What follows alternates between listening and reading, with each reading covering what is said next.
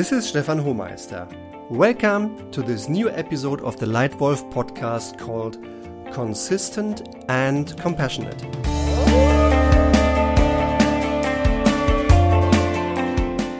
How real wolves hold their packs together and what you can learn from it. It's great to have you back here in the program. Thanks for listening. As always, this Leitwolf podcast is all about suggestions for good leadership. Today, I'm sharing a very special episode with you about the behavior of real wolves and what human leaders can learn from them. In concrete terms, it is about how you as a leader can achieve a good balance between being tough on the one hand side and acting quote unquote softly. How you can lead with both consistence and compassion. Now, in general, why is leadership important in the first place? Well, uh, there is ample of data that proves that it's very important for transformation success if you are transforming your organization, your business, your company, it is key for profit growth and it is key for motivation. Uh, companies that have leadership development as a specific item in their transformation priorities achieve two times 2.4 times more transformation success than those who do not have leadership development in the agenda. Yeah? And in terms of individual leadership, it's proven that the 10% strongest leaders double the profit development of the company they are responsible for in comparison to all the others. So it builds the business. That's why leadership matters. Why Leitwolf as a symbol for leadership? Now, in fact, when we founded this business, I chose this Leitwolf brand name and symbol because I think it is a great thing that makes something complex simple and the simple thing exciting. Leadership is complex, it has many facets. But this word Leitwolf simplifies it down to one word, to one name. And I know from many interactions now with thousands of leaders in the last 10 years that many of them find this symbol an exciting reminder of what they want to do to turn themselves into the leaders they can and want to become. And I also think that Leitwolf is a good symbol for both the clarity and consistency on the one hand side, that probably many of us associate wolves with, but fewer people probably know about these softer sides fewer people know about the very high levels of both emotional and social competence of wolves. That's why they combine both. Yeah? They combine both the rational side and the emotional side. They are intelligent, survivors, persistent, strong, adaptable, patient, and they do have a high level of emotional and social competence. They even sense and reflect human behavior. Uh, I have really experienced this on my skin when I was adopted by a wolf a couple of years ago. I decided to visit a group of three wolves that were born in the wild. I talked to the person who is supporting these animals today, and after about uh, 15 20 minutes conversation, this lady was comfortable with me joining the cage. So I went in, and behind me the doors were closed.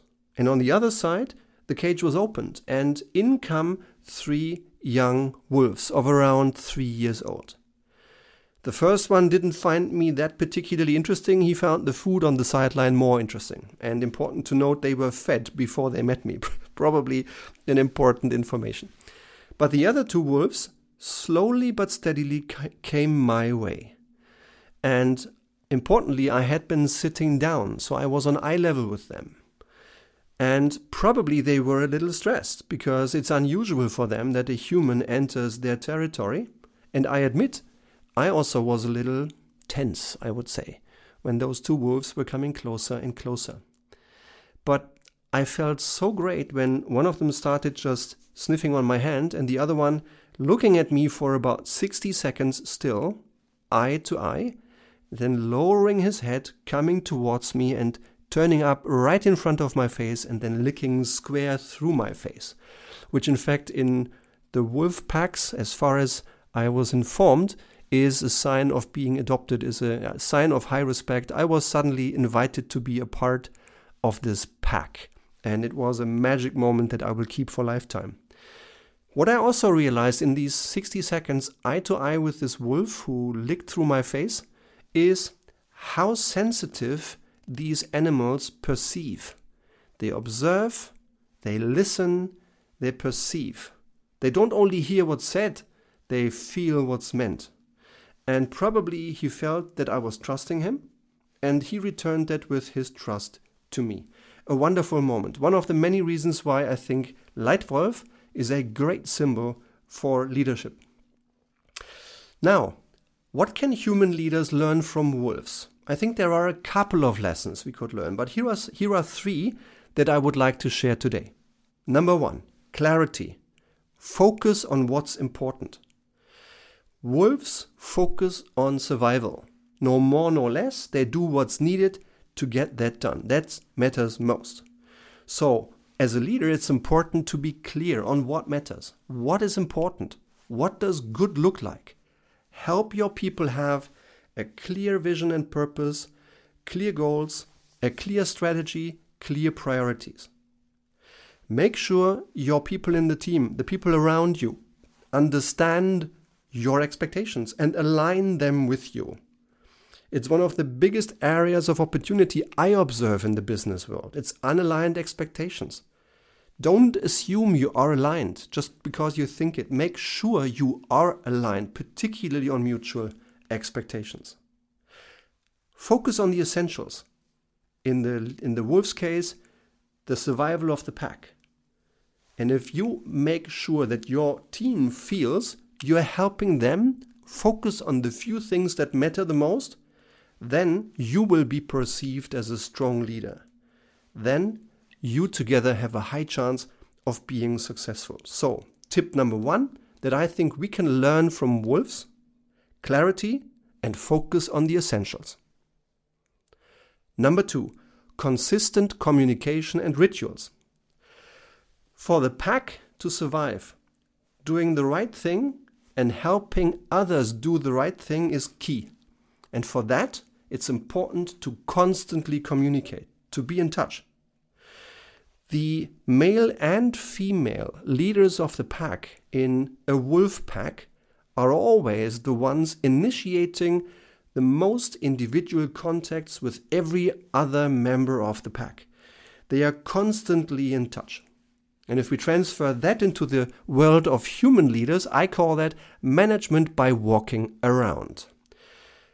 The best example I've ever witnessed is from a friend of mine, a wonderful colleague of mine during my time in one of my um, roles in the corporate world. His name is Nick Miller from the United Kingdom. And Nick, running our UK business at the time, was the absolute master of management by walking around. I vividly remember, and it's probably 10 years ago, when I joined the business, visited the UK, visited the local organization, Within about two hours, he, he walked me around to about 25 people, individuals, who he quickly and warmly and respectfully greeted, introduced me, and just asked, Good morning, how are you, and what are you working on? And he asked this question tangibly, not with the intent to control, but with the genuine interest to learn. So, what are you working on? And doing that 25 times in about two hours, gave him the opportunity to be in touch with the vast majority of his leaders in the team and gave me the opportunity to introduce myself, to learn within just two hours. So that's a powerful example of a thing that we can learn from wolves. The leaders initiate most of the contacts and are constantly in touch. Management by walking around. So, tip number two that I think we can learn from wolves constant communication and rituals.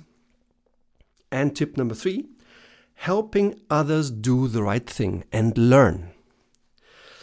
It's amazing to see how wolves behave and how many um, analogies I think we can draw from their behavior.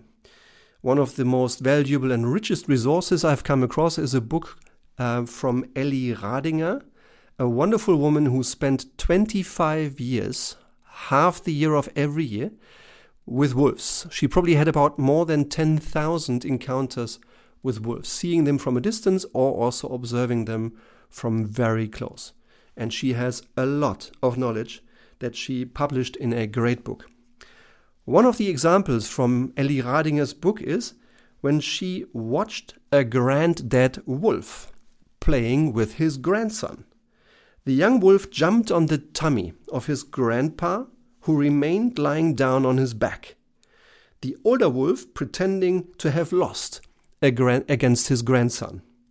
And maybe the grandson has felt that this was a little bit pretended, that it was a game, but probably he thoroughly enjoyed the feeling of beating something much bigger than himself.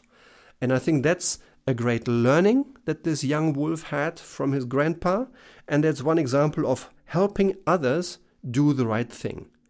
Even if you're scared of this thing that's much bigger bigger than you than you, don't hesitate. Yeah? Do what's right and helping others do the right thing. So, in a nutshell, my three best tips how to lead consistently and compassionately. What we can learn from wolves. One, clarity and focus on what's really important. Two, constant communication and rituals. And three, helping others learn and do the right thing. And at the end, exclusively for you as a Leitwolf podcast listener, I have a valuable, completely free offer for you.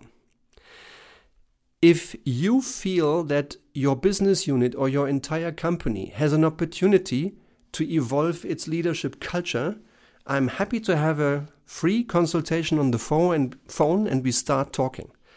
More and more clients call into us describing that they are losing competitiveness or they are losing already revenue.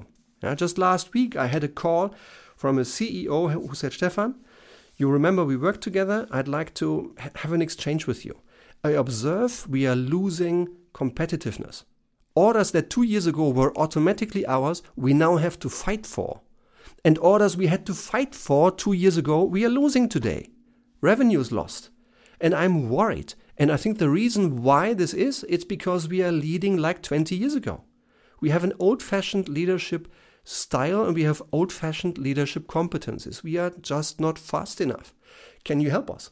And we'll soon meet and, and have a look. Typically, what we do in these situations is we assess the strengths and opportunities and also the weaknesses, retain what works and change what doesn't. And then we help implement these programs until the leaders in this business have changed behavior and the results are where they ought to be.